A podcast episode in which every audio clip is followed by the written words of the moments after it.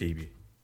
Hallo Fabian und liebe Zuschauerinnen und Zuschauer, herzlich willkommen. Vor allem, wenn man sehen kann.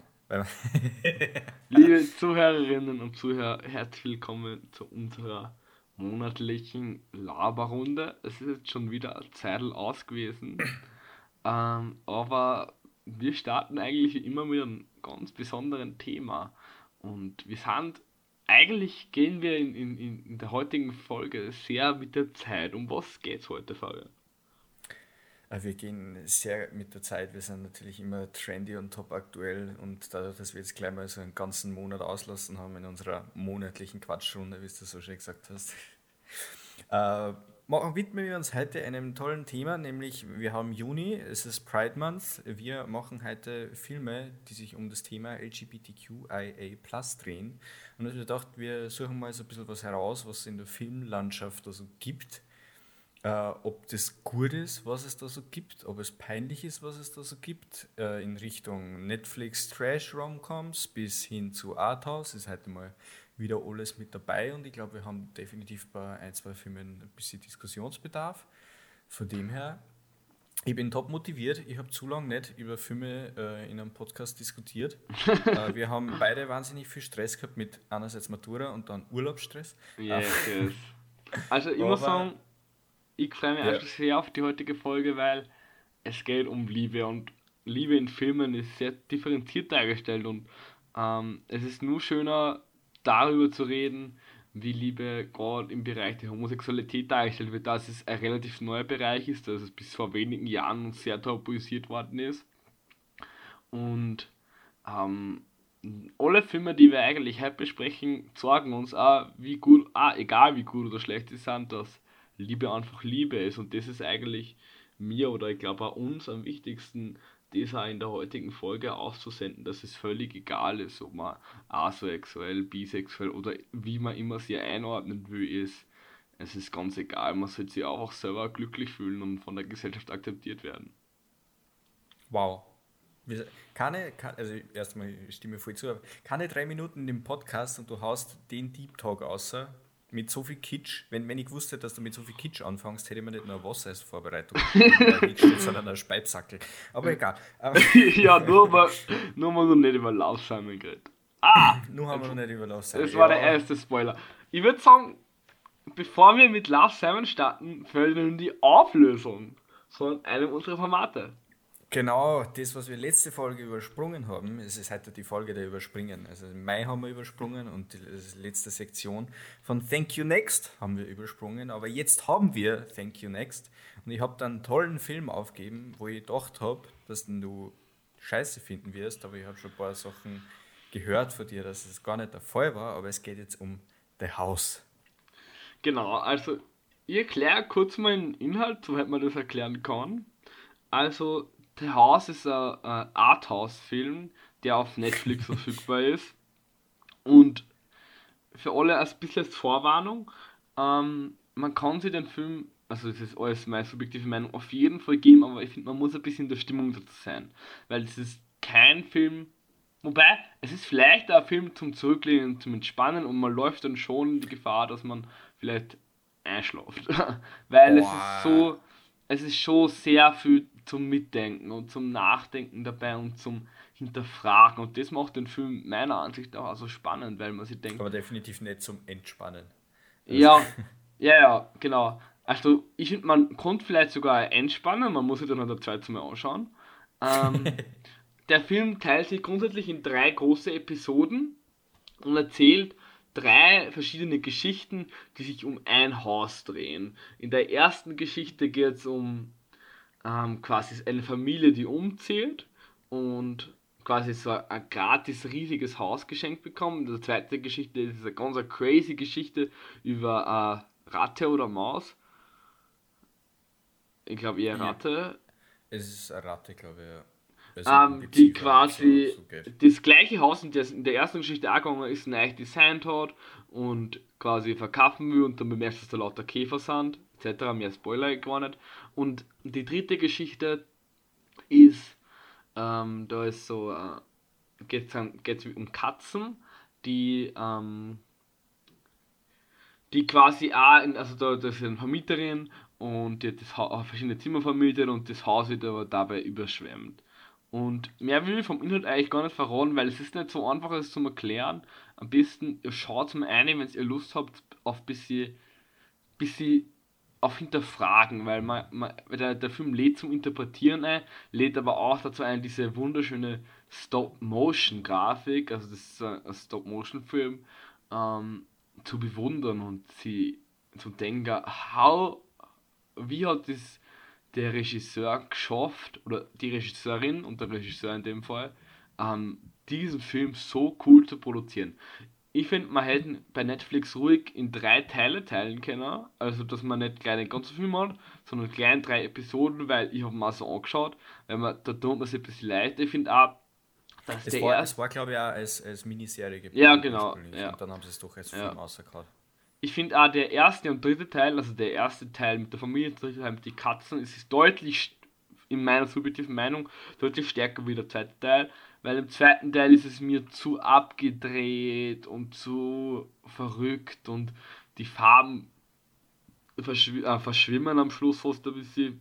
Das hat mir nicht so taugt. Ich habe dieses ruhige und auch diese atonale Musik, insbesondere, also die gibt es im zweiten Teil auch, aber diese, diese Stimmung, die im, die im ersten und im dritten Teil ähm, hinübergebracht wurde, habe ich großartig gefunden. Und ähm, der Film hat mich überrascht, weil ich ein bisschen Angst vor ähm, Arthouse-Filmen habe, weil es immer wieder sehr anstrengend, anstrengend sein konnte zu schauen. Und es, es ist also es ist nichts für man darf jetzt der Core Mainstream Mainstream Mainstream Film erwarten, wo man sich zurücklehnt und man hat eine durch, durchgezogene Story-Element, aber er ist trotzdem auch für den normalen Mensch zum Schauen geeignet und es gibt da Storyhandlungen und im Film wird gesprochen und du hast da coole Musik und selbst wenn du nichts von der Story verstehst, hast du nur immer diese wunderschöne Grafik dabei. Boah, dass du mal so viel Werbung für Arthouse machst. Hey, I'm proud. Es wundert mich selber. Ich hab dich so, du, du wirst so schnell erwachsen. Noch, aber für die, noch, ich habe ich hab da kaum mehr was hinzuzufügen, muss ich sagen. Nachdem ich den Film mit dem komischen Radlfahrer gesehen habe, war ich immer skeptisch. Welchen Film mit dem komischen Radlfahrer? Mit vom Wes Anderson mit der Zeitungsfabrik. Also meinst du French Dispatch? Genau. Das anderes Thema. Anderes Thema. reden, wir, reden wir mal anders mal drüber. du warst ah, doch nicht auch schon so im Halbschlaf. Ich würde sagen, ähm, wir kommen zum Rating. Vor allem, was glaubst du heute den Film geben? Ich habe so ursprünglich, wie ich dann aufgeben habe, äh, habe ich mir so gedacht, ja, okay, vielleicht wird er so Musik und auch vielleicht den Style, weil die Cinematography ist schon echt geil mit dem Stop Motion.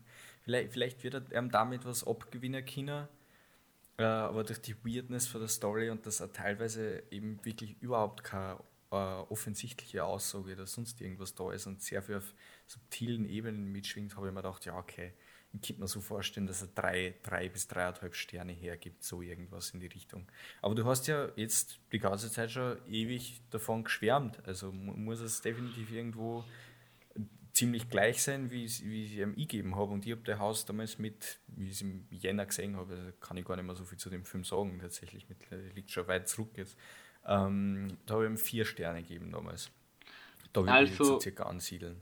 Ich habe ja noch sehr wenig Erfahrung in dem Genre und ich würde es eigentlich, eigentlich fast aufnehmen in eine Genrewertung und eine Wertung im Allgemeinen für mich, weil das, ich finde es sehr schwierig mit anderen Filmen zu vergleichen. Ähm, und ich würde im Genre 4,75 von 5 geben. Siehst du Arthouse als Genre? Ja, für mich ist es ist, mich schlagen wahrscheinlich alle, die sich mit Filmen auskennen, aber definieren wir Arthouse jetzt mal als Genre. Ist es okay für dich? Mm, ich lasse jetzt einmal durchgehen, grundsätzlich ist es nicht. In, in, in, welches, in welches Genre wirst du denn sonst add-on? Du kannst ja jetzt nicht als Animationsfilm bezeichnen. Naja, kann man schon. Ja, aber das, das du, du kannst Nein, das nicht jetzt mit anderen Animationsfilmen vergleichen. Ich würde im Arthouse-Bereich, den Film, den ich bis jetzt gesehen habe, war auf jeden Fall der beste, sagen wir so. Und Ähm, in meiner subjektiven Wertung würde ich, also in, der allgemeinen Wertung würde ich ihm 4,5 von 5 geben. Besser bewertet als ich. Nicht schlecht. Ich musste mehr Arthouse vorschlagen. Na. Warte bis, bis, auf, bis auf nächste Folge, denke ich. Weiß nicht. Heute bin ich mal dran, aber das haben wir, haben wir dann eh später. Ich habe heute ein, ein Goldstück in der Tasche für die. Ein Goldstück, ja, ich, ich freue mich drauf. Aber da kommen wir am Schluss dazu. Ja, ich würde sagen, wir, wir waren ready, mit unserem Thema voll durchzustarten, oder? Yes! Ah, wir, haben motiviert. Wir haben, vorher, wir haben vorher eh schon drüber geredet. Ich würde gleich mit Love Simon beginnen. Dann machen wir mit Love Simon. Hau die Inhaltsangabe aus und dann quatschen wir. Also Love Simon ist wahrscheinlich die eine der berühmtesten Produktionen, über die wir heute reden, weil er auf Netflix eigentlich, den haben wahrscheinlich die meisten von euch schon gesehen. Ähm, der, der Regisseur ist der Greg Berlanti, Berlanti, keine Ahnung, wie man den ausspricht, as always. Am Drehbuch hat die Elizabeth Berger und der Isaac Apteker gespielt, Schauspielerinnen. Nick Robinson spielt den Simon, Catherine Langford spielt die Lea, Lea, ähm, Alexander Shipp spielt die Abby. Wie spricht man den nächsten aus? Koche. Ländermark, Koche. Ländermark Junior spielt den Nick Eisner. Kian Lonsdale spielt den Bram Greenfield. Kamera ist von John Gulasarian, Musik ist von Rob Simons, der Schnitt von Harry Cherry Chan. Keine Ahnung, wie man den ausspricht, ist er nicht relevant. Um was geht's? Der ähm, Simon, oder im Film Simon, ähm, bemerkt, dass er homosexuell ist. Und also das bemerkt er quasi so, man, man wird so in dem Film so ein bisschen durch seine, es ist ein klassischer Coming-out-of-Age-Film und man wird so ein bisschen durch seine Coming Jugend, of Age. Coming of Age. Ähm, Out of Age wird heißen, du stirbst. man, wird halt, man wird halt ein bisschen durch die Jugend quasi von ihm geführt und dann kriegt man so mit, er ist halt, er ist halt homosexuell und ähm, ist, steht auf Männer und er verliebt sich dann in eine fremde Person, die er eigentlich nicht kennt, ähm, weil er mit der per Mail schreibt. Die wird im Film Blue genannt und durch einen weirden Zufall entdeckt der Schulkollege von ihm, der Martin, ähm, die Mails halt mit Blue und erpresst ihm dann, dass er, quasi der Simon, mit seiner besten Freundin der Abby, soll er in Martin mit der Abby verkuppeln. Und das geht dann schief, es gibt Drama, Drama, Drama, Drama. Ähm, der Martin. Sollen wir das schon spoilern? Nein, ich würde ich würd, würd ich nicht. Okay, also es passiert relativ viel. Und das Ende ist ja dann, as always, Ende gut, alles gut. Oder auch nicht. Schaut euch den Film an. Oder wow. das ist auch nicht. Wow. Je nachdem, wow, hat, er, man, hat er nicht gesagt. Je nachdem, wie man sieht. Je nachdem, wie man sieht. Filme in einem Satz zusammengefasst. Ja. Also, was ist denn, sag uns mal zu Beginn, fangen wir gleich mal mit dem Rating an. Bitte, bitte frag mich nicht, jetzt so wie das letzte Mal, was hast du gut gefunden an dem Film, weil das jetzt schwierig. So, Nein, mal, fangen wir mit dem Rating an. Sag mal gleich mal mit dem Rating anfangen. Mhm. Let's shake it up. Äh, ich habe ihm 2 von 5 Sterne gegeben. Uff, heftig. Also von mir ich da 2,5 von 5. und du sagst, meins ist heftig, dass wir einen halben Stern mehr geben. Aber ja, zwei, zweieinhalb schaut schon wesentlich besser aus als zwei. Ja, schon. Also, mir gefällt eigentlich die Grundsatzidee schon und ich finde auch, dass es so halb gut, gut umgesetzt worden ist. Es gibt, es gibt einige schöne Momente, finde ich. Aber at the end ist es ein bisschen trashig, ein bisschen klassisch, sehr vorhersehbar. Du findest es erst gegen Ende klassisch und vorher, vorhersehbar? Nein, nein, also, das, also ich finde, am Anfang hat man nur so die Erwartung, dass da jetzt schon noch was ausschauen kann.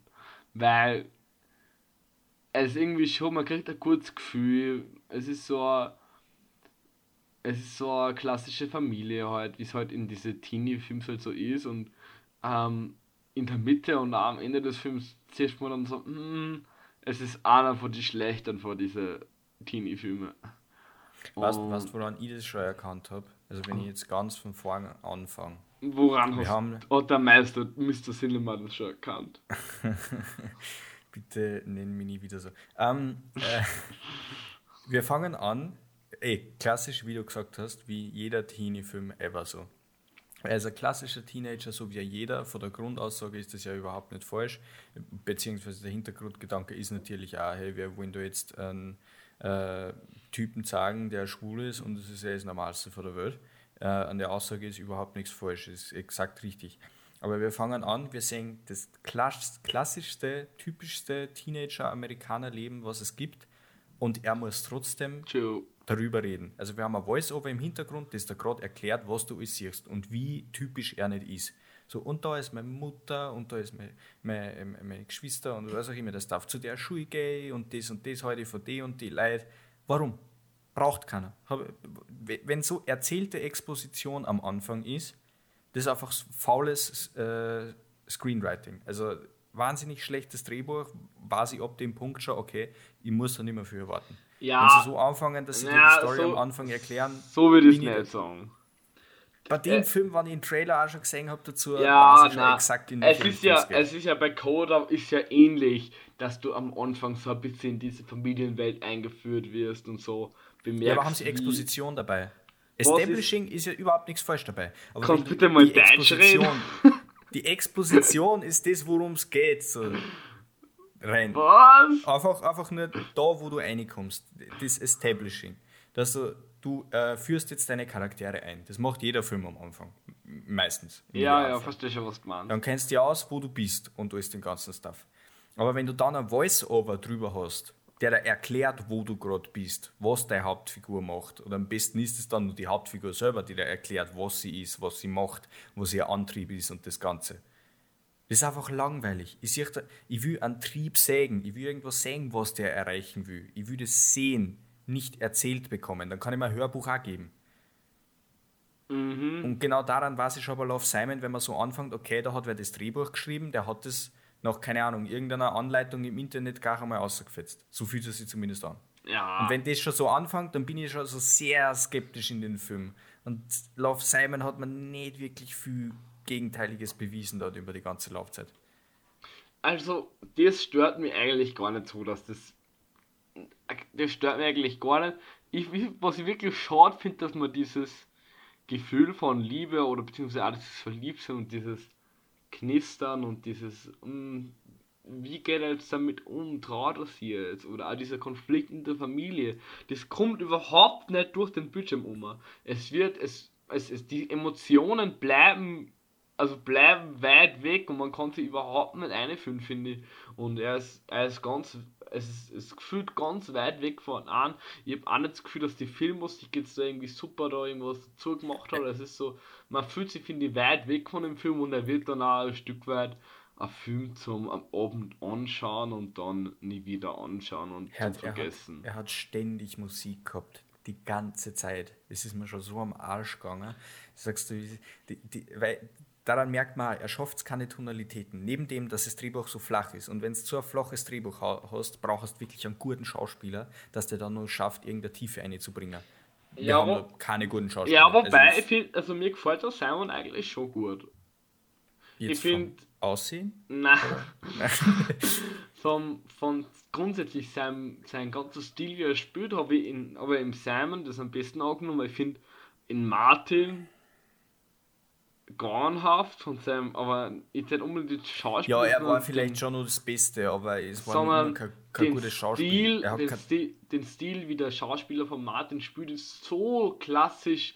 Hm, ich bin jetzt der ähm, Antagonist in dieser T in dem Teenie-Drama, ja, der wen erpresst, ist so abgedreht und langweilig, dass. Brr, ja, das ist ja der, der, der überspitzte Direktor, der dann mit Tinder kommt und so Stuff. Ach. Das ist billiger Humor. Das ist nicht lustig, auf keinem Auge. Das ist einfach nur peinlich. Das ist, um es mit Jugendsprache zu, zu sagen, damit ich da jetzt auch gleichzeitig peinlich bin, cringe.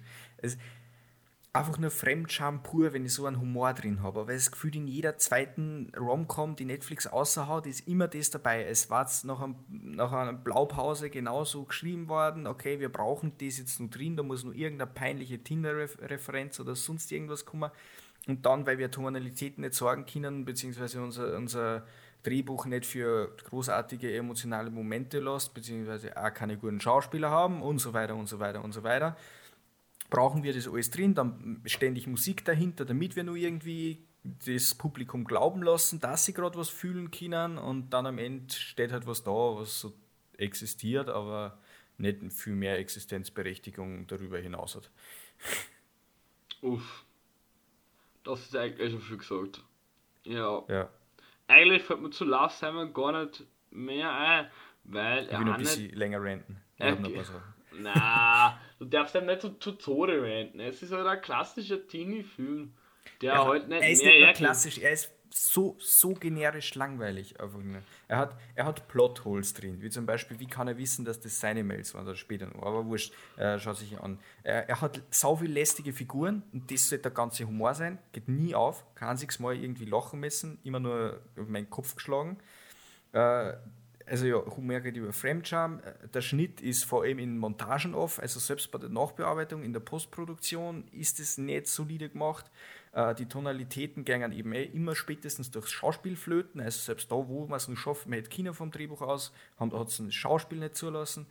Die Charakterentwicklung am Ende ist auf einmal von 0 auf 100 und geht nicht konstant, sondern ist am Ende passiert plötzlich großartig und jetzt, jetzt ist er frei und was auch immer. Und jetzt ist er gewachsen über sich hinaus, wo man sich die ganze Zeit dann dachte, okay, eigentlich sollte das so voranschreiten. Ich will einen zwei Stunden Film sehen, nicht damit ich in die zehn Minuten, in den letzten zehn Minuten einen Payoff habe, sondern ich will die ganze Zeit erleben, okay, da geht was weiter, da tut also, was. Und mir fällt diese Persönlichkeitsentwicklung auch in dieser prägenden Jugendphase, in der der Simon quasi ist, wo er so wirklich mitkriegt, hey, wer bin ich, wer will ich sein, wo will ich hin, das kommt überhaupt nicht um. Es wirkt, er hat keinen internen Konflikt. Ja, was, es wirkt so sehr gekünstelt und sehr auf, hm, wir müssen das so machen. Da hat man so ein bisschen an so ein amerikanisches Slapstick-Humor auch noch irgendwie mit einkriegen in, diese, in dieses Drama. Ugh.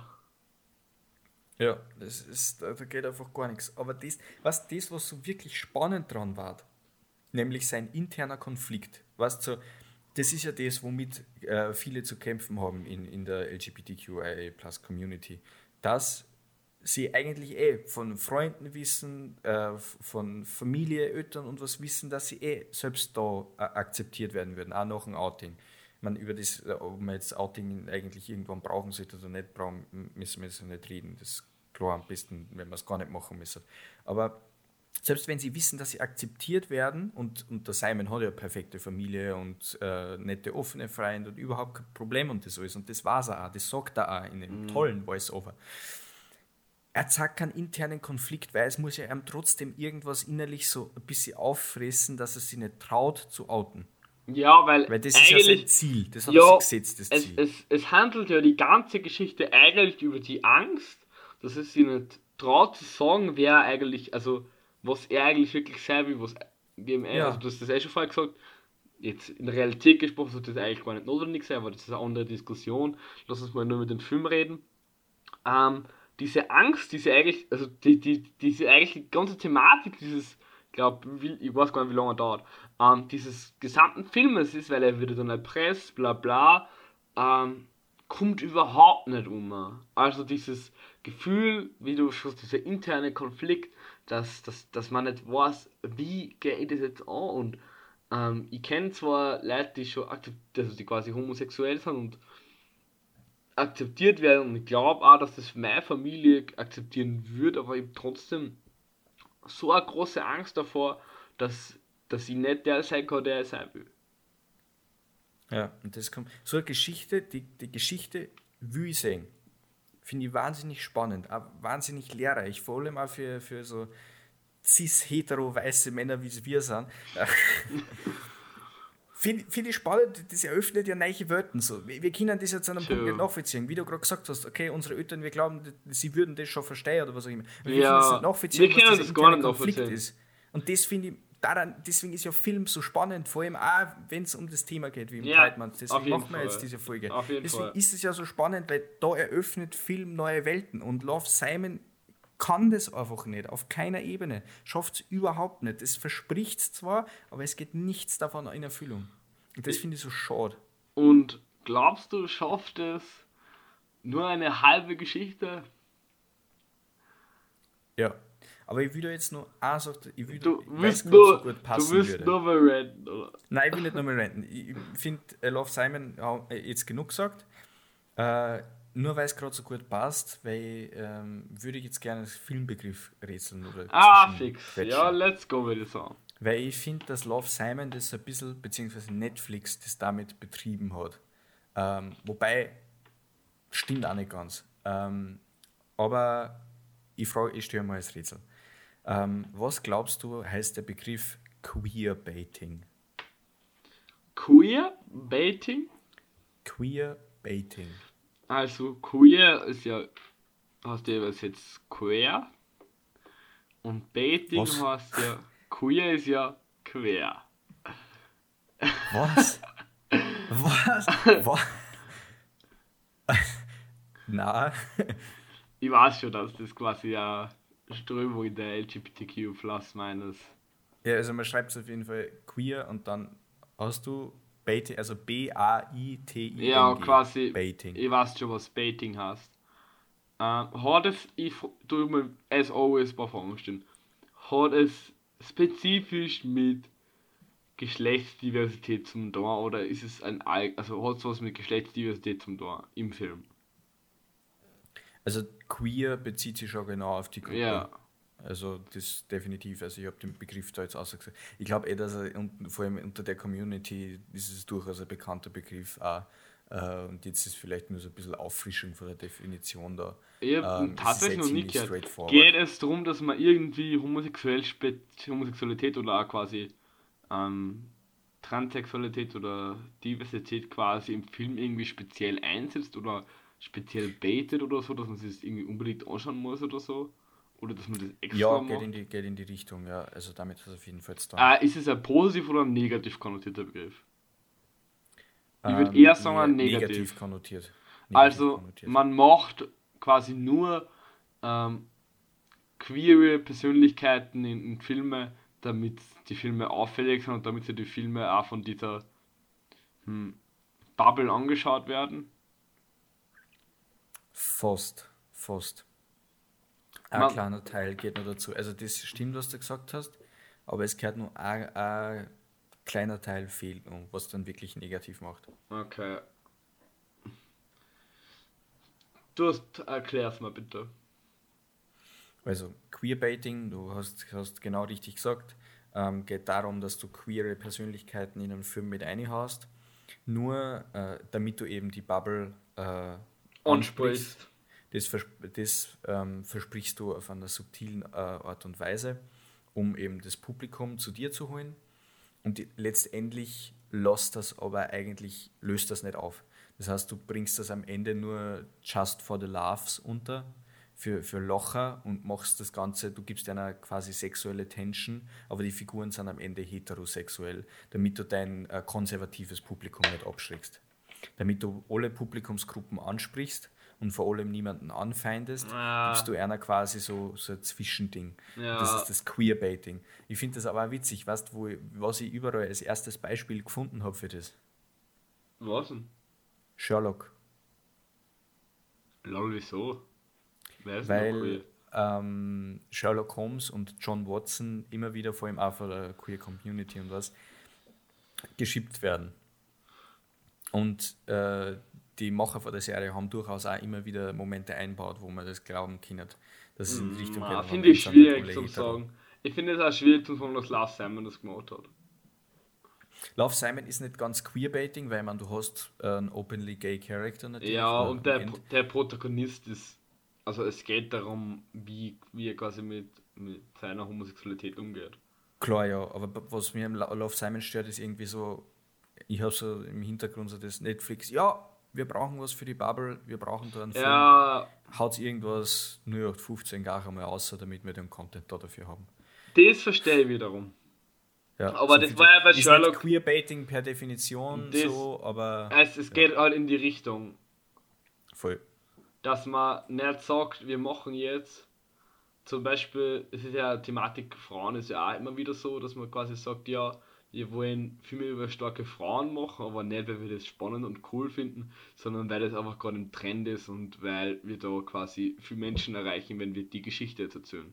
Obwohl du diesen Trend eigentlich gar nicht brauchst, weil du die Geschichten von diversen und von Diversitäten, Divers Diversitäten Persönlichkeiten urspannend sind. Mhm. Aber es ist halt immer, wenn man merkt es einfach, wenn wer hinter dem Thema nicht mit Leidenschaft steht. Das finde ich, merkt man im Film einfach. Ja, weil du Wenn der Thema nicht wirklich interessiert, sondern weil du es einfach für Geld machst oder für den Content, damit du der Zielgruppe bedienen kannst, dann kommt meistens einfach sowas aus wie Love Simon. Da, du hast den, den, den Regisseuren von Love Simon jetzt schon ganz schön viel unterstellen. Vielleicht haben sie es ja gut gemacht und aber schlecht umgesetzt. Das kann auch sein. Also, kommt das selber aus, so zumindest. ich würde sagen, ähm, reden wir über den nächsten Film, nur die halbe Geschichte. Reden wir über den nächsten Film, genau. Ähm, äh, veröffentlicht auf Netflix Romcom. Genau, auch veröffentlicht auf Netflix und Love Simon ist übrigens nicht auf Netflix verfügbar. Nur mal zur Korrektur. Ist er nimmer? Ist er nimmer. Ich habe ihn nicht Love auf Netflix Simon ist doch als Netflix, auf Netflix verfügbar, oder? Ich bin mir zu 99% sicher, dass ich ihn nicht auf Netflix gefunden habe. Ja, der ist doch eine Netflix-Produktion. Vielleicht war er mal auf Netflix verfügbar, aber ich glaube nicht. Egal, am besten. Ah ja, sie haben ja, sie haben ja Kopie von dem Scheiß gemacht mit Alex Strangelove, glaube ich. E ist ja egal, ich glaube nicht. Am besten, ähm, ich schaue selber nach. Was auf jeden Fall auf Netflix verfügbar ist, ist nur die halbe Geschichte. Und du wirst uns jetzt kurz erzählen, um was da geht. Okay, warte mal. Okay, Love Simon kann man sich auf Amazon und so leihen. Gibt es zum Streamen nicht wirklich wo. Wer hat das produziert? Habe ich da, schon, ich da gerade wieder unnötig auf Netflix gebasht? Oh mein Gott, I'm sorry. Ja, das kannst aber du jetzt Call Me By Your Name gibt es auf Netflix. Da reden wir zwar heute nicht mehr drüber, aber ist natürlich zum Thema auch passend. Aber gut, zurück zu dem, worüber es eigentlich gehen sollte, nämlich nur die halbe Geschichte oder im Originaltitel The Half of It. Die Regisseurin ist die Alice Wu, das Drehbuch genauso von ihr. Schauspielerinnen sind die äh, SchauspielerInnen sind Lea Lewis, Daniel Deemer und Alexis Lemire, das sind die drei Hauptdarsteller. Äh, Kamera ist von der Greta Sosula, Musik von Anton Sanko und der Schnitt von Ian Blum und Lee Percy. Äh, kurz zum Inhalt. Ellie Chu, verkörpert von Lea Lewis, äh, hat einen Migrationshintergrund, äh, einen asiatischen, und verdient sie mit dem Verkaufen von Hausaufgaben etwas zu ihrem alleinerziehenden Vater dazu. Ihre Mutter ist relativ jung gestorben und finanziell geht es einer halt nicht so gut und der Vater hat eben, um sie zu versorgen, auch viele seiner Träume aufgeben müssen. Und dadurch, dass sie eben Hausaufgaben verkauft, äh, größtenteils Aufsätze schreibt, die sehr gut sind, was man später erfährt von der Lehrerin, äh, da denkt sie ein Typ einfach so, okay, ich habe da einen Crush, ich habe hab einen Schwarm, äh, wieso kann sie mir nicht einfach einen Liebesbrief schreiben. Und der gibt ihr dann den Auftrag, sie soll doch einen Liebesbrief für ihn schreiben, damit er den dann weitergeben kann. Und als sie den Auftrag eben dann von ihm äh, bekommt, ahnt sie halt zuerst nicht, dass dadurch wirklich eine gute Freundschaft entstehen kann mit dem Typen, beziehungsweise ahnt sie nur weniger, dass sie sie dann auch in seinen Schwarm verlieben wird. Ja, das ist so die Logline. Mehr will ich eigentlich gar nicht verraten, ja. weil ich finde, die gibt durchaus was her. True. Und ja, ich glaube, jetzt können wir es jetzt sketchen, Sebi. Ja, ich muss sagen, ich habe meine Meinung schon ein bisschen geändert. Aha, aha. Ich habe letzten Endes, also zur Information für alle, die, ich habe jetzt schon zweimal gesehen, den Film, weil ich draufgekommen bin, wie ich ihn geschaut habe, dass ich ihn eigentlich schon mal gesehen habe. Und habe eigentlich direkt nachher schon ein sehr negatives Gefühl gehabt, aber ich habe mir jetzt wieder gedacht, dass ich ihn von der Story eigentlich gar nicht so scheiße gefunden habe und dass er schon um ein Stück besser ist wie Love Simon. Ich habe in meinem Rating jetzt 3 von 5 ähm, Punkten gegeben. Du bist halt sehr reveal-freudig. Wobei es, wobei es wahrscheinlich eher 2,75 sind, aber ich bin mir noch nicht ganz sicher. Du mit deinen 2,75 hau mal ab mit dem Scheiß. aber ich habe mit 3 von 5 gegeben, um, den, um des Friedens willen. Also ich habe ein deutlich, deutliches Stück besser gefunden als wie Love Simon und habe ihm dreieinhalb von fünf Sterne gegeben. Also da, den kann ich schon ohne, Schwerz, äh, ohne schweren Herzens durchaus weiterempfehlen. Also, also definitiv. Das, das große Problem, was ich mit dem Film gehabt habe, ist jetzt nicht die Story, nicht die Charaktere, nicht die Schauspieler, nicht die Musik. Ähm, es, es, es fühlt sich schon stimmig aus irgendwie und die Geschichte ist irgendwie cute, aber ich finde ihn so langweilig. Ich finde ihn unglaublich langweilig ich weiß nicht, du sitzt vom, vom Laptop oder vor dem, Fernseher und boah, du schläfst dabei ein, weil es ist so, uh, weiß nicht, die Geschichte ist zwar jetzt nicht vorhersehbar, aber es, es fällt so irgendwie der Pep und brrr, ich weiß nicht, mir war das schon zu langweilig, muss ich sagen. Es fällt mir ein, so, so dieses, ich würde gern so Emotionen sehen, so Gefühle waren mir da so wichtig. Und das kommt für mich auch gar nicht so um. Es ist irgendwie als ob so. Da keine Emotionen, also ja, nicht mehr Emotionen gesehen als also, Simon. So, bis wie viel Leitung habe ich eine bessere Wertung gegeben. So, es kommt dann so ein bisschen um, wie wie es so wirklich intens wird zwischen wie heißt das wie heißt das Mädel äh, Ellie zwischen der Ellie und quasi der in Esther genau wie dann da so die Tension Genau. Wollen wir jetzt nicht spoilern. Ja, man, sie verliebt sind sie. Also es ist Spoiler Alert! Was? Spoiler Alert! Das ist, das ist im Trailer, glaube ich, schon revealed. Ja, also, und die, die da... Logline basiert darauf, dass sie... sie ja. Da gibt es so ein, zwei Szenen, die jetzt auch nicht genau erläutern mich, ich werde auch spoilern, sondern wirklich viel, ja. ähm, wo, wo das so ein bisschen merkt, aber letztendlich fällt mir so voll die Tension. Es ist, also da hätte man sie, wir reden halt nur über den, über den dritten Film, da habe ich das voll gemerkt. Ich meine, ich war im Kino, das ist nur was anderes, aber ähm, da habe ich das wirklich gespürt. Und das war bei The Heart of It leider nicht so. Es kann auch sein, dass das einfach. Filme schauen ist immer so subjektiv. Es kann auch sein, dass ich einfach nicht in der Mut dafür war oder dass ich den Film halt schon kennt habe und irgendwie die Story auch schon kennt habe. Letzten Endes ist es ein, im Gegensatz zu Last Simon, über den war es wert, dass ich mir noch zweites Mal angeschaut habe, aber er hat mich jetzt auch nicht umgerissen. Leider. Also muss sagen, ich habe so selten, selten habe ich Bock auf richtige Rom-Com-Trash von Netflix. Da weiß ich dann immer, okay, auf der Plattform finde ich ja definitiv was. Irgendwas, was komplett scheiße ist, was dann so einen halben Stern wert ist. No, no. Nachdem ich den Trailer gesehen habe, das ist so my guilty pleasure. Hin und wieder brauche ich dann so einen weirden Rom-Com. Und äh, also, das war ungefähr auch die Überlegung, die ich gehabt habe, wie ich mir der, äh, wie mir der Haferfit gegeben habe. So, ich habe mir wirklich nicht für erwartet, die Logline hat sehr generisch gewirkt, bis auf eben, dass so der kleine Twist drin ist, dass das Love Triangle so wenig anders aufgebaut ist, aber da habe ich mir nicht, auch nicht so viel erwartet, dass das äh, ausgespült werden wird. Dann habe ich mir dann angeschaut, ich glaube, mit meiner Mom und mit meiner Schwester, und ich war komplett weggehaut dann, dass der das so, so gut macht, weil ich halt, ich habe wahnsinnig schlechte Erwartungen gehabt und dann hat er mich halt absolut überrascht. Deswegen ähm, verteidige ich den jetzt auch. Ich habe ihm jetzt dann ein zweites Mal für den Podcast gar im Flieger geschaut äh, aber wie ich das erste Mal gesehen habe, war das für mich so ein Vier-Sterne-Film, einfach weil ich überhaupt nicht erwartet habe, dass er so gut ist. Ja, das ist Im Nachhinein ob, äh, objektiv nur ein bisschen eingeordnet. Das ist ein großes, das große Problem bei dir, dass du die von deinen Erwartungen viel zu sehr lenken lässt. Wenn du von einem Film schlechte Erwartungen hast, dann ist er gleich viel besser, als wenn du von einem Film viel erwartest. Ja, wir haben ihn jetzt ein zweites Mal gesehen, von dem her ist das jetzt ist alles gut wieder. Vielleicht war er auch einfach nicht in dem Mut für den Film. Eigentlich hätte ich mich auch drauf gefreut, aber irgendwie, hm, es geht mir auch irgendwie zu langsam, aber also er ist jetzt, das sind, finde ich auch Er ist nur, ruhig, ich würde nicht sagen, er ist langsam erzählt, aber ich würde sagen, ja, er ist sehr ruhig. Es sind, es sind das, was, das ist wieder, eigentlich ist es auch wieder was Positives, weil so dieser typische amerikanische Kitsch ist zwar schon dabei, aber es ist nicht dieser schreiende Kitsch, weil, also sie sind da ja, auch wieder so einen typischen Fastfood amerikanischen Restaurant und essen dort ihre Burger. Ja, ich glaube, ja. das ist so dieses Überladene. Das was, das, was Love Simon hat mit, wir hauen die ganze Zeit einen Soundtrack dahinter, damit wir irgendwas emotional geladenes haben.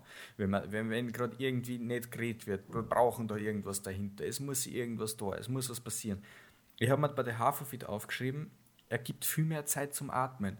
Und ich finde das so angenehm, weil eben das zu oft in Romcoms ist, dass die ganze Zeit zack, zack, zack, wenn auch gar nichts passiert, wir messen so da als ob, weil sonst halten wir die Zuschauer. Und der kann, der Haferfit kann einfach auch langsamer werden. Er gibt dem Ganzen Zeit zum Atmen, so okay, jetzt hauen wir die Musik einmal weg, wir schauen einer jetzt in die Augen. Aber dadurch geben, ergeben sie Figurendynamiken. Dadurch lernen wir die Charaktere besser kennen. Dadurch können wir sie besser mit ihnen identifizieren. Alles diese Sachen er gibt fast so viel Zeit zum Atmen, dass man schon fast einschlafen möchte.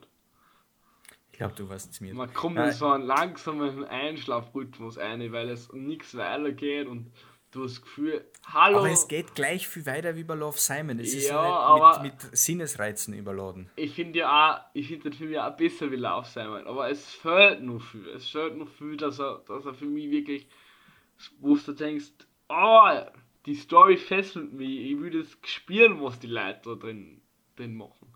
Und da, also für mich ist es aufgegangen. Für da mich ist es definitiv da, aufgegangen. Vielleicht, vielleicht muss ich mir nur mal eine Chance geben in, in einem Jahr oder so. Ähm, wenn du in Stimmung bist, wenn du wirklich mal so Bock hast auf eine nette Love Story, also ich glaube, nur die halbe Geschichte wird so ein Film werden, den ich immer wieder mal rewatchen werde. Weil für mich ist der voll wholesome einfach. Naja, ich bin, ich bin ja gespannt. Was, bin, hast, was hast denn du für Ratings noch mal gegeben? Ein paar, paar Erklärungen noch dazu. Schau, schau, weil ich finde, vor allem der Anfang kann man sehr gut mit Love Simon vergleichen. Love Simon hat erklärende Exposition am Anfang. Was sie tut, wer ich bin, dies, das. Der Haferfit hat genauso Voice-Over am Anfang. Aber warum finde ich der Haferfit da besser? Wesentlich besser. Der Haferfit fängt nämlich mit irgendein paar philosophischen Quotes an. So, Gedanken, einem inneren Monolog. Nicht Exposition, sondern einem inneren Monolog, wo, sie, wo man einfach dadurch, man sieht, wo sie ist, wo man sie einzuordnen hat, dass sie in einer Schule ist, die, das klassische Setting, kommt auch da vor. Ja. Aber man hat ihre Gedanken im Hintergrund. Es das heißt, man weiß auch gleich, wie sie tickt, was sie für eine Persönlichkeit ist. Man lernt da gleich noch was dazu durch dieses Voice-Over. Man, man, es wird nicht wiederholt, es ist nicht repetitiv, es ist nicht redundant, das, was man hört und sieht, sondern es spielt zusammen. Boah, heute das hast, ist schon mal heute hast die Fachwörter aus, das ist ein Wahnsinn. Ja, ja, habe ich Bock. Das sind so Sachen, die, die finde ich, kann man aber nur die halbe Geschichte saugut erklären. Wenn nur die halbe Geschichte ist im Grunde vom Aufbau her gleich wie viele andere Romcoms, aber macht sie einfach so viel besser. Das ist eine der besten Romcoms, die ich kenne. Aber Aufgaben verkaufen. Es wird gezeigt. Es wird nicht gesagt, hey, ich verdiene mir das da dazu, weil meiner Familie geht schlecht. Und so. Ja. Nein, es wird witzig gezeigt. Der Schnitt hat Humor dabei. So witzige Settings, wie sie unterhalten sie dann im Beichtstuhl oder was. Wird einmal gar ausgeschnitten und was visueller Humor ist mit dabei. Du weißt, okay, da sitzt wer dabei, äh, da sitzt wer dahinter dann auch in der Postproduktion, der hat sich was da bedacht. Ich habe sau oft schmunzeln müssen, einfach nur wie absurd auch, wenn er ihr auf dem Vorradl nach, äh, nachlauft und dann sieht man die ganze Landschaft dahinter. Das ist schon, ist schon witzig, das ja. ist witzig. Es ist, ist schon witzig. Um, und da hat man sich etwas dahinter gedacht. Aber kannst du mir jetzt, kannst mir jetzt erklären, warum das Ganze nur die halbe Geschichte hast? Weil es äh, vom Ende her nicht kein klassisches Happy End hat. Okay, true. Weil es eben am Ende trotzdem ja, da will ich nicht zu viel sagen. Es da, wird am Anfang zwar gleich gesagt, dies ist eine Geschichte, die kein Happy End haben wird, von dem ich sage jetzt mal, ist kein wirklicher Spoiler. Es ist ein bisschen bittersüß, sage ich mal. Aber Achtung, Spoiler, es sterben alle am Schluss. genau, genau. Also es, es kommen Aliens und schießen alles nieder. Nein. Das hat die Romcom so gut gemacht. Ja. Es sterben auch sie, alle. Auch, ja, voll. da bin ich instant on board. Also das ist die Liebesgeschichte, die ich machen würde. Nein. Aber ich, er hatte da unkonventionelle Elemente von der Liebesgeschichte. Das sind so die neuen, unique Aspekte, wie eben, okay, wir haben jetzt ein Love Triangle, wie können wir das nehmen und besser machen oder neu machen, neu verfilmen quasi.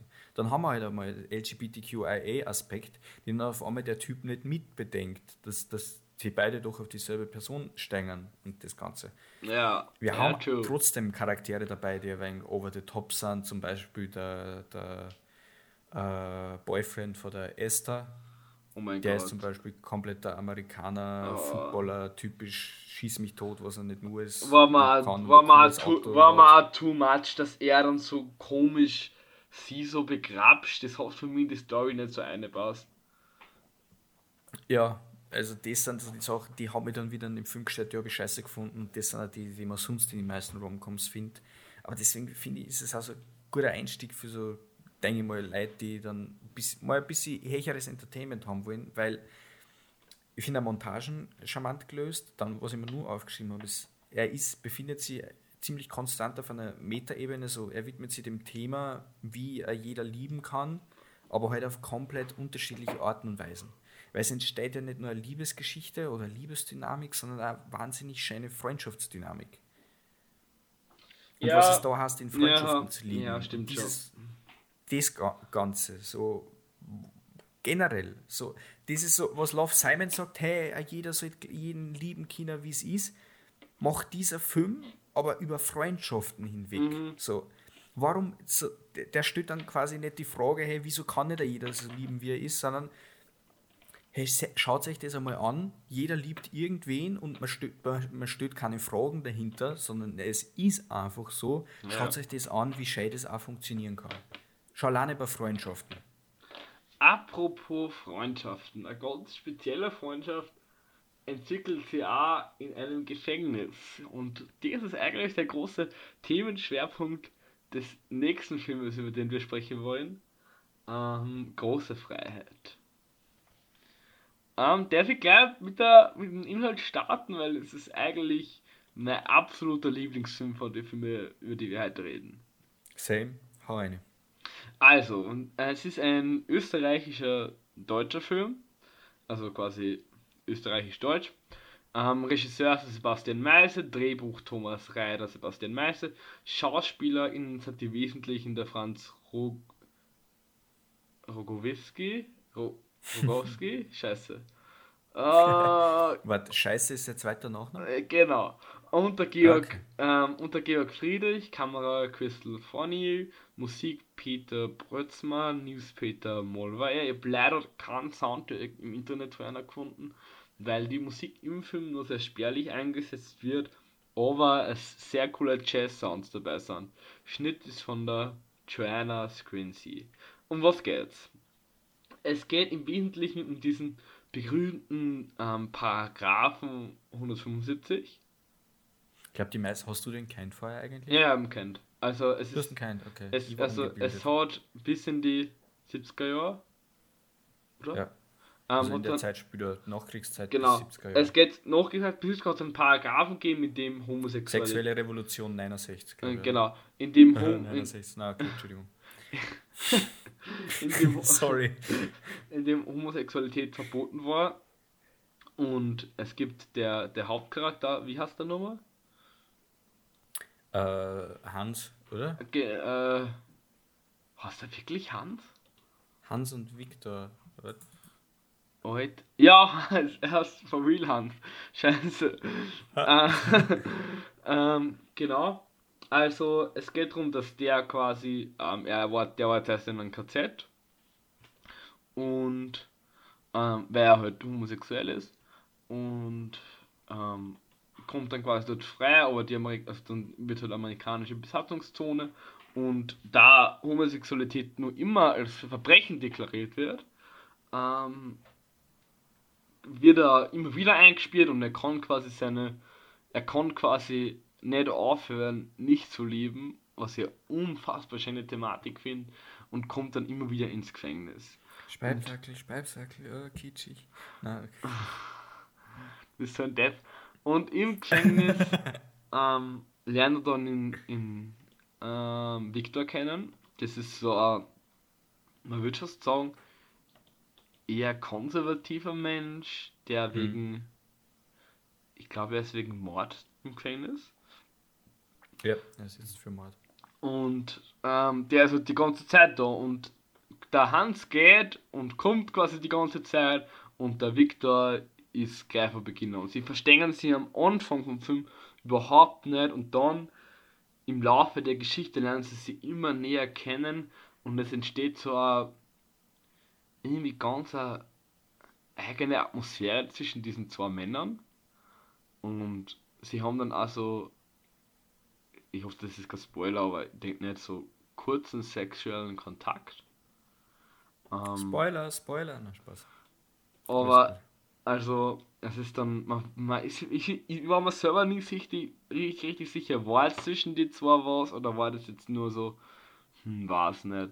Vorher ist nur Queerbaiting? Na, Spaß. Fabian. ähm, und es ist auch wirklich, ich finde, also der Film hat mich, also ich habe im Kino gesehen, das ist insofern immer anders, was ich im Kino sieht, aber bei dem Film bin ich wirklich nur gesessen und habe darüber nachgedacht, weil ich finde das Ende unfassbar cool. Ähm, was habe ich da mal jetzt angeschaut? Und was ist da jetzt eigentlich gegangen? Wie war so, weil er so unfassbar gute Stimmung und diese Chemie zwischen diesen Männern, weil der handelt von dem Film auch nur den anderen kennen, dieses, diese Liebe und dieses, ah, ich kann nicht ich selber sein und werde bestraft dafür, dass ich die Person lieb oder den sexuellen Kontakt zu Personen habe, denen ich halt gerne haben möchte und ich bestraft dafür und das ist so unfair und dann wird auf einmal dieser Paragraph aufgelöst und diese, dieses dann, hm, jetzt muss ich den Victor quasi verlassen, ähm, das ist so skurril und auch auf so eine eigene Art und Weise schön, dass, er, dass der Film wirklich Potenzial hat, dass er zu einer meiner absoluten Lieblingsfilme wird. Und er geht ja. auch so ein bisschen von der, von der Tonalität geht er manchmal so ein bisschen in Arthouse-Richtung. Er ist definitiv Arthouse. Weil er in, in, einigen Momenten sehr langsam ist. Und ich weiß nicht, ob er mir daheim vom Laptop auch so gut gefallen hat wie im Kino. Aber im Kino war er echt, echt leer. Also hat mir wirklich absolut gut gefallen. Arthouse zirkt, vor allem weil es dieses Jahr langsam erzählt, auch mit ganz, ganz wenig Musik. Uh, Arthouse wirkt da im Kino natürlich immer stärker. Also ich schaue mittlerweile auch so viele Arthouse auf, auf Laptops und was, dass es auch geht, aber da, da äh, ertappe ich mich immer öfter, dass ich da dann irgendwie nebenbei aufs Handy schaue oder sonst irgendwas, weil Arthouse ist halt, wenn man konzentriert im Kino sitzt, wirkt es nochmal definitiv ganz anders, klar. Der Film ist übrigens ähm, in Cannes ausgezeichnet worden, 2021. ja, der war ja für, für Österreich. Er war in der, in der, eingereicht. In, der war in der Shortlist, in der Kategorie Beste internationaler Film. Und ich ja, finde, also wir haben da einen österreichischen Arthouse-Film am Start. Ich finde, hätte echt, also ihr hättet ihm gegeben. Was jetzt in Oscar? Ne, ja. Nee, ja, aber halt die anderen nicht gesehen. Aber er, also, er, der Film hat mich absolut begeistert. Ich finde auch den Dialekt so unglaublich leibend. Dialekt ist geil, ja. Ich find, also ich glaube auch, dass sie Deutsch, also dass sie äh, quasi Deutsch sprechen mit Schwadorn.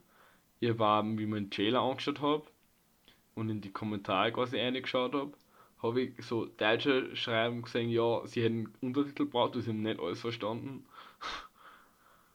Ja, aber Untertitel kann man ja kann man ja finden. Ja, also es ist auf jeden Fall, wenn ihr Bock auf einen eher langsamen Film habt, aber einen Film, der bewegt, dann gebt euch den unbedingt. Und also muss ich nur sagen, mein Witz mit 69 vorhin hat überhaupt keinen Sinn ergeben. Sexuelle Revolution war ja vorher. Das habe ich nur kurz ausbessern müssen. Ja, unser Podcast ist sehr berühmt für Halbwissen. Also bitte, Bildungspodcast top. Also bitte keine Ahnung, gibt es Bildungsverlage, die Podcasts sponsern? Euch. Nein. Ich, ich finde auch, find auch diese, also ich finde, dass die Schauspieler das unfassbar cool machen. Es ist nicht dieses, was wir in so vielen österreichischen Filmen haben, dieses Dialektisch, dieser dialektische Humor, der so richtig stumpf ist, wie in diese Eberhofer-Krimis, wenn du die kennst. Oder auch in Ja, der ist endlich nicht drin. Einfach ernst im Dialekt. Oder, oder nicht gedacht, es ist, das so gut funktionieren. Er hat auch so leichte Comedy-Stellen, die aber nicht plump sind, sondern wirklich so. Du lachst. Das ist so wie sie Leute im Knast ja, das Leben genau. Halt versüßen müssen, sie es aushalten. Ja. Was hat dir nicht gefallen? Was, sag mal der Wertung. Also ich habe ihm 4 Sterne gegeben von 5. Ich habe ihm 4,5 von 5 gegeben. Starke Sache. Bist halt am Austeilen, hey, Wahnsinn. Ja, du bist immer ein bisschen zurückhaltender. Dies, dieses war ja. Du brauchst aber auch nur eine schlechte Erwartung und dann hat er gleich 4 von 5.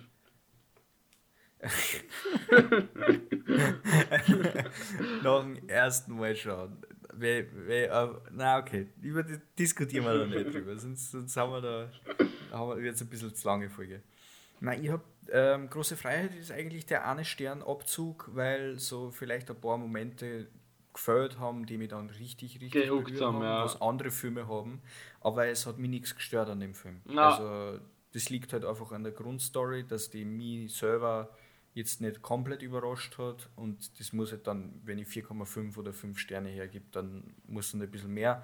Der hat mich dann doch, er hat mich zugelassen mit, mit ähm, Gedanken, mit einigen auf jeden Fall. Deswegen vier Sterne hat er absolut und voll und ganz verdient. Eine Viererhalb war auf jeden Fall absolut voll und ganz. Oh, Kann oh, ich nicht wirklich Hast du im, im, Kino gesehen oder am, am Laptop? Ich habe ihn auf meinem Monitor gesehen. Also, Weil ich glaube, also ich glaube, dass er halt. Also es ist so über jeden Kino Film. ist auch sicher stärker. Wirkt er im Kino halt immer besser. Und ich finde, also ich habe ich hätte den Soundtrack gefunden, aber im leider nicht gefunden. Also kannst, du kannst unserem Publikum da jetzt nicht so, so richtig den Geschmack machen auf Kino, weil der rennt halt nicht mehr. Ja, aber vielleicht findet man in irgendeiner, den, irgendwo spielt es sicher bald wieder.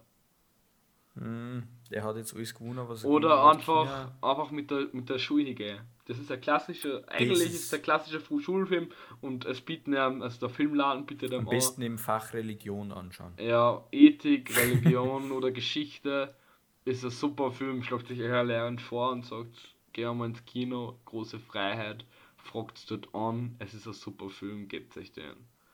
Und also ja. das Ende finde ich unfassbar, also das habe ich nicht erwartet, so ist also das Ende. Ich finde das sehr, das sehr spannend, dass der Film schon alleine große Freiheit hast und bis auf am Ende nie außerhalb was von einem äh, Gefängnis gezeigt wird. Also, das ist auch schon sehr, sehr stark du kennst ja diese, diese Endszene, wo dann was Orges passiert, was wir jetzt nicht spoilern wollen. Ähm, da war ich mir echt gedacht, wow, das habe ich nicht erwartet. Ich hätte jetzt gedacht, er ist jetzt vorbei, weil, you know. Äh, und dann passiert das noch und ich denke mir, Alter, was machst du? ja, der, ich, ich würde jetzt nur gerne auf ein paar, paar Sachen eingehen. Der hat mich echt berührt, der Film. Ja, du hast jetzt den ganzen sentimentalen Dings abgearbeitet. Ich will nur ein paar, paar technische Sachen besonders hervorheben, die ich aufgeschrieben habe. Ähm, oder ich sage jetzt auch nochmal, weil ich jetzt heute schon die beiden Anfänge verglichen habe, ähm, will ich da jetzt auch gerne nur zum Anfang gleich was sagen, wo ich mir direkt gedacht habe, okay, finde ich super, der Film kann was werden. Ähm, das hat jetzt so sarkastisch gelungen, das meine ich überhaupt nicht so. Äh, er fängt ja an, hast du die Anfangsszene im Kopf? Ich gebe mal das Stichwort Klos. Ah ja, fix, genau, war sie wieder, ja. Das ist ja ein sehr starker Eingriff in die Privatsphäre, sozusagen. Gell? Safe Call. Also nicht ja. nur sozusagen, es ist ein starker Eingriff mhm. in die mhm. Privatsphäre. Und er ist aber gleichzeitig so dadurch, dass man da so durch einen Schlitz als Stalker und Beobachter, als heimlicher Beobachter quasi ähm, den Zuschauerblick hat. Er halt er hat das was sehr, sehr voyeuristisches. So, es war widerlich. Es, so als darf hat man das nicht sehen. Mhm. Und das treibt den Zuschauer und da merkt man dann, okay, der Regisseur weiß, wie er sowas lenken kann. Es treibt den Zuschauer dann dazu, sowas unterbewusst auch zu verachten. Ja. Verstehe, was du meinst. Und das ist, wenn man ein Publikum so im Griff hat als Regisseur, dass man einer quasi sagen kann. Selbst die, das Publikum kann so offen sein, wie es nur geht. Es können selber die auf der Pride die zehnmal dort schon waren oder was auch immer, wie sie sich definieren oder so. Alleroffensten Leute sein. Aber dieser voyeuristische Blick, den, den sieht man, den hat man und, und man verachtet es dann irgendwie, das, was man sieht. Und da habe ich mir dann so gedacht, oh wow, da, ertappt man sie irgendwie dann selbst dabei. Oder man ertappt sie eben nicht. Oder erst danach oder sonst irgendwas. Das finde ich so spannend, weil dann hat man doch irgendwie so einen Blick. Und rein, wenn es nur, nur als gründig inszeniert wird, was es ja damals auch war, so ist es ja inszeniert worden. Ja, beziehungsweise. Die meiste Zeit über die Menschheit über. Ist es ja egal, ob es jetzt homosexuell oder heterosexueller Sex auf diesem... Das ging überall natürlich. Oh, aber also oft auf diesem Klo ist, also das Klo ist halt auch maximal reidig. Ja, genau. Aber da merkt man, schon alleine, weil das in der Gesellschaft so das ja. Bild davon war. In ja. Wirklichkeit war es halt nur so, weil es eh schon so viel verdrängt worden sind. Aber dann ist dieses Bild entstanden und weil das eben so war, ist es so verachtet worden. Aber das Ganze funktioniert natürlich mit heterosexuell, nein, das ist rein das Gesellschaftsdenken. Aber das ist da am Anfang schon so gut dargestellt worden, was einfach so wahnsinnig lehrreich ist. Das, das, das kann nur Arthouse. Und da muss man halt sich dahinter was denken, aber wenn man da das selber dann interpretiert und man sich selber durch sowas ertappt, das ist auch wieder das mit neue, neue Welten erschaffen, die der Film aufmachen kann für einen, wo man Sachen aus anderen Perspektiven sieht. Weil ich bin definitiv keiner, der sich da denkt, hey, das ist grindig. Aber dann sehe ich sowas auf einmal und denke mir, boah. Und dann haben die das Leute damals immer so im Kopf gehabt, ich, wenn, wenn ich so aufgewachsen war, hätte ich das als, als Heteromann definitiv auch als grindig abgestuft, nehme ich an. Mhm. Weil es, es, es, geht ja letztendlich sehr stark auf gesellschaftliche Sachen. Und zum Glück wird es jetzt immer und immer besser. Aber damals war es halt noch komplett anders. Und das ist ein Film, der die dann gleich in die Zeit ab und zeigt die dann auch gleich als, eigentlich als Antagonisten. Nimmt er die an, weil die meisten waren sie damals. Ja, ja. Und da gleichzeitig der, der giftig grüne Look, der dann dabei ist und der immer im Gefängnis ist. Ja. Aber das Witzige ist, immer dann, wenn es eigentlich die schlimmsten Szenen sind, wenn er im schlimmsten Winkel ist oder wenn er eingesperrt wird und dann äh, so Foltermethoden mit, okay, mit Wasser abgespritzt und dann im kalten Verlies ohne Kleidung zurückgelassen wird. Diese Szenen, wenn es am schlimmsten wird, sind warm. Same, warme Farben. Same. Ich finde, also ich finde diese Szenen, wo er dann in dieses dieses Verlies gespielt wird, wo nur schwarz ist quasi, und das kann man glaube ich so, schon spoilern, ähm, finde ich auch unheimlich stark umgebracht, auch vom, vom Setting von den Schauspielern. Also ich finde, dass das unglaublich, ich glaube es ist unheimlich schwer, sie in diese Zeit zurückzuversetzen, weil das ja keiner von dir richtig erlebt hat oder von denen keiner im Gefängnis waren. Ich finde, dass sie das unheimlich gut gemacht und dass man dass man merkt, das ist nicht nur gespielt, sondern das ist so, es hat so was Echtes an sich, so was Authentisches. Voll. Und das wird durch das Licht so auch nochmal stark verstärkt, weil es ist ja auch dann meistens so eine einzelne Lichtquelle oder sowas gesetzt, sehr dunkel, aber das führt dann dazu, dass vor allem äh, Haut äh, und die Körperformen und was sehr ästhetisch inszeniert werden oder zumindest mal jedes einzelne Merkmal deutlich erkennt. Und in dem Moment ist es dann so, okay, er ist jetzt nackt und er ist so ganz alleine oder so, aber dann haben wir warme Farben und seinen Körper dazu. So, da ist irgendwie, ist es da dann er. So, er weiß, jetzt kann ihm eigentlich gar nichts Schlimmes mehr passieren. Jetzt ist er mal das Ander worden für seine, unter Anführungszeichen, Missetaten oder jetzt geht es ihm richtig dreckig, aber jetzt hat er nicht, nicht mehr, mehr zu befürchten. So, jetzt ist es so er mit seinem Körper und er ist er, er kann nichts anderes dagegen mehr machen, aber da ist er jetzt. Punkt. Und das ist, da, da spielt das auch richtig gut. Die Kamera, das Licht, also Lichtsetzung ist generell wahnsinnig geil. Und ich bin auch immer, wenn es in so einem klaustrophobischen Setting wie im Gefängnis, der ganze Film abgedreht wird, ich, habe ich vollsten Respekt. Ich ziehe meinen Hut vor jedem Regisseur, der in, in so einem engen Raum sich das traut, sowas zu filmen, weil es braucht wirklich wahnsinnig viel Skill, sowas zu machen. Ich finde auch die Szene, wo, äh, ich will gar nicht zu sagen, wo dann quasi bemerkt, dass der Paragraph aufgelöst wird, die hat was unheimlich Spannendes an sich, weil es dieses, ja. diese Thematik von großer Freiheit wird zum ersten Mal so richtig klar und du merkst aber, dass er das gar nicht so richtig packt und dass die Freude ist noch nicht so da, aber es ist so, what the fuck, was passiert? Jeder andere Film hätte dann, keine Ge Ahnung, es war Jubel. Trompeten und Bläser ja, eingesprüht und ja. Jubel, wenn nicht nur Konfetti wo gewesen war und herumgesprungen oder sonst was und dann Credits, passt, Happy End. Na, aber da ist, da ist auch so was bittersüßes mit dabei. Was, das ist halt sehr realistisch aufgearbeitet. Finde ja.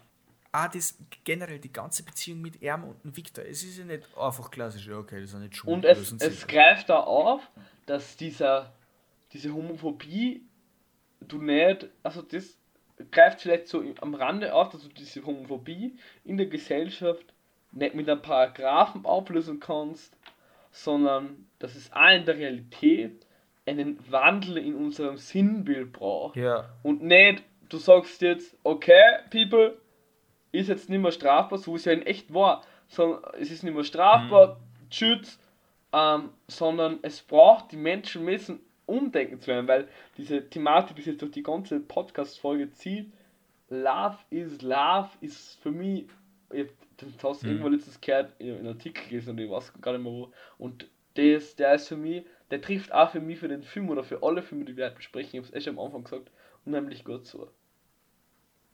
Ja. Also ich muss mich kurz bei mir die ZuhörerInnen entschuldigen.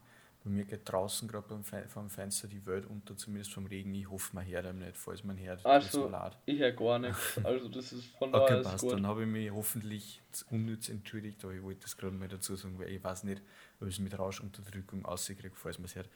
Aber gut. Aber das mit dem Wandel auf jeden Fall absolut korrekt. Auch das beim Victor, das habe ich vorher, Love Simon Character Development von 0 auf 100. Da der Victor, die Geschichte geht über Jahrzehnte. Und er ist, er ist vor Anfang wirklich ein homophobes Schwein quasi. Ja, so, ja, es damals gegeben Und hat. du merkst seine Gesetze. Du merkst auf einmal, ja, wie er das KZ Tattoo sieht und ein bisschen Mitleid sagt. Ist er nicht auf einmal voll auf seiner? Ist er nie. Ja, Vollgas. Er schafft es nicht, das wegzukriegen. Ja. Aber nicht nie komplett, aber fast. Oder es geht in der Richtung. Das, das ist Character Development. Das ist, das ist Weiterentwicklung. Das sieht man wirklich. Gleichzeitig ist es dann aber auch richtig traurig, dass die Leute, die sich in diesem Film weiterentwickeln und was sagen, dass die im Gefängnis sind und wahrscheinlich dort nie wieder rauskommen und, und zu der Entwicklung nicht auszutragen ja, können. Ja. Sehr wahnsinnig traurig an dem Film. Ja. Er hat, ich finde auch, dass er was wahnsinnig Trauriges in sich hat. Ja. Das ähm, ist sowas, was wirklich nachdenklich stimmt. Wollen wir ähm, jetzt nur, bevor wir zum Abschlussfazit kommen, ähm, nur eine Portion Musik machen? Sicher, hau rauf auf die Playlist. Ich hätte uns wieder drei wunderschöne Titel ausgesucht. Zwei Titel von einem Film, den wir, über den wir heute eh schon geredet haben. Das ist erstens mal Home von The House und The House von The House. Beides von Gustavo Santo Ala, San, San, Santaolala. Ähm, wunderschöne, leicht atonale Stücke, die einen in diese Sphäre dieses Hauses einführen. Ja, ich hätte mhm. gar nicht so sagen, halte ich es aus, ist unheimlich cool. Und dann noch ähm, ein Stück von einem sehr aktuellen Film, den wir, glaube ich, beide empfehlen würden, sie im Kino anzuschauen, gerade wenn ihr vielleicht Familienmitglieder habt, die in der Landwirtschaft sind oder auch, wenn ihr in der Stadt lebt und keine Ahnung von Landwirtschaft habt, würde ich empfehlen, den Film Der Bauer und der Bobo anzuschauen, eine Dokumentation von Florian Klenken, von Christian Bachler, die sich rund um das Kuhurteil dreht. Mehr wollen wir gar nicht dazu sagen, vielleicht machen wir einmal eine Podcast-Folge drüber. Ähm, aber ja. wenn ihr jetzt die, wenn ihr jetzt ähm, die Möglichkeit habt, ins Kino zu gehen und das echt anzuschauen, das ist echt eine coole österreichische Dokumentation, die es wert ist, unterstützt zu werden. Und ähm, von, Definitiv. von dem, von dem ähm, Film habe Der Bauer von Paul Gallister und Alma auf die Playlist. Auch ein recht schönes Stück, die sie die, die, die bäuerliche Gesellschaft einführt. Oder schaut euch einfach mal einen Trailer an. Vielleicht habt ihr Lust auf eine spannende Doku aus Österreich. Fix. Ja dann ein bisschen, bisschen Endfazit. Mir ist gerade eingefallen, einen kleinen Ding, wieso ich glaube ich nicht 4,5 Sterne hergeben habe, war noch, ich war zu blöd für die Zeitsprünge. Also das will ich nur dazu sagen. Hat sich auf Zeitsprünge gefasst, war große Freiheit. Ja, verstehe. Kein nachvollziehen. Wenn, man, wenn, wenn ich das vorher gewusst hätte, dass es ergeben wird, dann hätte ich den Film, glaube ich, nur mal einen Ticken besser verstanden am Ende. Und hätte man dann nicht nur auf Wikipedia so ein bisschen die, die Zeitline, äh, die Timeline anschauen müssen das habe ich tatsächlich gar nicht gebraucht. Also ich habe da ich bei dem Film normalerweise bei Arthouse-Produktionen lese ich mir nachher noch ein paar Sachen dazu durch, ähm, weil ich es nicht verstanden habe.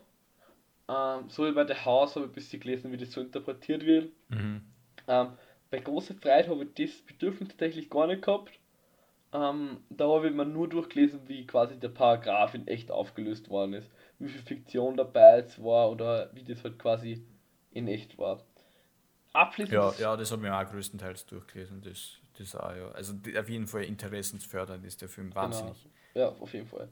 Abschließendes Fazit. Ähm, ich finde, dass wir eigentlich mehr gute, diverse Filme brauchen, beziehungsweise das auch eh gerade ähm, in der Mache ist. Es ist ein bisschen schade, dass eigentlich nur deswegen gerade groß aufkommt, weil es so ein bisschen trendy ist. Und ich würde mir eigentlich wünschen, mhm. dass das von selber passiert und nicht nur was Trend ist, aber immerhin passiert es, dass mehr Diversität im Film vorkommt. Und ich würde, dass es normalisiert wird. Ja, das ist meistens irgendwann das, der gay Sidekick, der komplett over the top ist und nur irgendwie redet, wie man sich eine Karikatur von einem Schwulen vorstellt ja. oder sonst was. Oder eh Queerbaiting, was betrieben wird, nur damit man die Bubble bedient, aber gleichzeitig traut man sie nicht. Ich habe jetzt, das hat mich zum Beispiel Pixar Luca habe ich gesehen. Ähm, der, das war richtig enttäuschend, weil es immer die ganze Zeit, es war eigentlich Queerbaiting per Definition betrieben in dem Film. Jetzt gerade habe ich Light, ich komme jetzt gerade vor dem Podcast, habe ich Lightyear angeschaut. Der ist ja gebannt worden jetzt in Saudi-Arabien und in Malaysia, glaube ich. Ja. Malaysia, Malaysia. War das in China Malaysia, irgendwas? Der ist gebannt worden für einen Same-Sex-Kiss. Das ist aber richtig gemacht. Du hast einfach eine normale Beziehung. Die, die, die steht nicht im Vordergrund, ja. Aber sie ist nebenbei so. Bei den Kindern, ja, sie ist da. Es ist eine Same-Sex-Beziehung, ein lesbisches Pärchen, hat sogar ein Kind. Ist halt einfach da. Ist komplett normal. Das ist so muss es gemacht genau werden. so würde ich es mir wünschen. Weil das, es dafür bin ich stolz. Ich meine, Leute, den Film habe ich kacke gefunden an sich, aber, weil, aber das an sich so normalisieren. Weil es ja auch so, also Filme widerspiegeln oft auch irgendwie die Realität wieder. Und es sollte genauso ein echter sein. Man, man soll sie, wir haben, ich würde würd gerne, gerne nur mal drüber reden, man soll sie nicht Arten messen, weil es ist komplett scheißegal, mhm. in dem man verliebt ist. Ich finde diese Labelisierung auch immer ein bisschen weird, ob man jetzt bisexuell oder Homos. Wobei man natürlich sagen muss, ich glaube, dass es ja durchaus ähm, vor allem für Selbstfindung ja, ist vielen Leuten auch was bringen kann. Ja, man, same, das ist, hilft same. teilweise auch, wenn man sich selbst in der Schublade stecken kann, same. sich selbst besser Aber ich finde es unnötig, irgendwie das zum Sagen, weil es ist, ich verstehe, also es ist, es ist mir doch scheißegal, in wen du dich verliebst, solange beide Personen fein damit haben und glücklich sind. Why not? Also warum sollte mich das ärgern, dass Personen glücklich sind miteinander? Hä? Verstehe nicht. Warum, warum manche Leute so deppert sind. Ich füge dem Ganzen nichts mehr hinzu, es sind perfekte Schlussworte. Ja, aber wir sind noch nicht ganz am Ende angelangt. Weil es kommt noch unsere Abschlussrubrik. Thank you. Next. Genau. Ähm, ich habe heute ein echtes Goldstück mitgebracht. Ähm, ein französischer Film, den ich zum allerersten Mal im Musikunterricht gesehen habe und der mich absolut fasziniert hat, weil so Schulfilme sind ja so 50-50, manche sind extrem scheiße, manche sind echt cool und ähm, er ist schon ein bisschen öder, also aus dem Jahr 2004 und er heißt Die Kinder des Monsieur Mathieu und es geht. Es, also es ist es französisch gesagt? Ist es dann Monsieur? Monsieur? Monsieur, Monsieur, Monsieur Mathieu, genau. Und es geht quasi. Es, geht, es, es geht um einen, einen, einen, Lehrer in einem Internat für schwer erziehbare Jungen, ähm, der dort Musik unterrichtet. Und die Kraft der Musik steht hoch im Mittelpunkt und es sind es hat einen wunderschönen Soundtrack. Ich liebe den Soundtrack, ich den jetzt manchmal nur. Ah, da gibt es dann gut, gute, guten Inhalt für unsere, äh, für unsere Playlist. Und ähm, ja, ich freue mich schon. Gibt dann möglichst bald, die möglichst bald die Meinung zu dem Film hören. Ich hoffe, wir haben ein bisschen overhyped, aber ich glaube.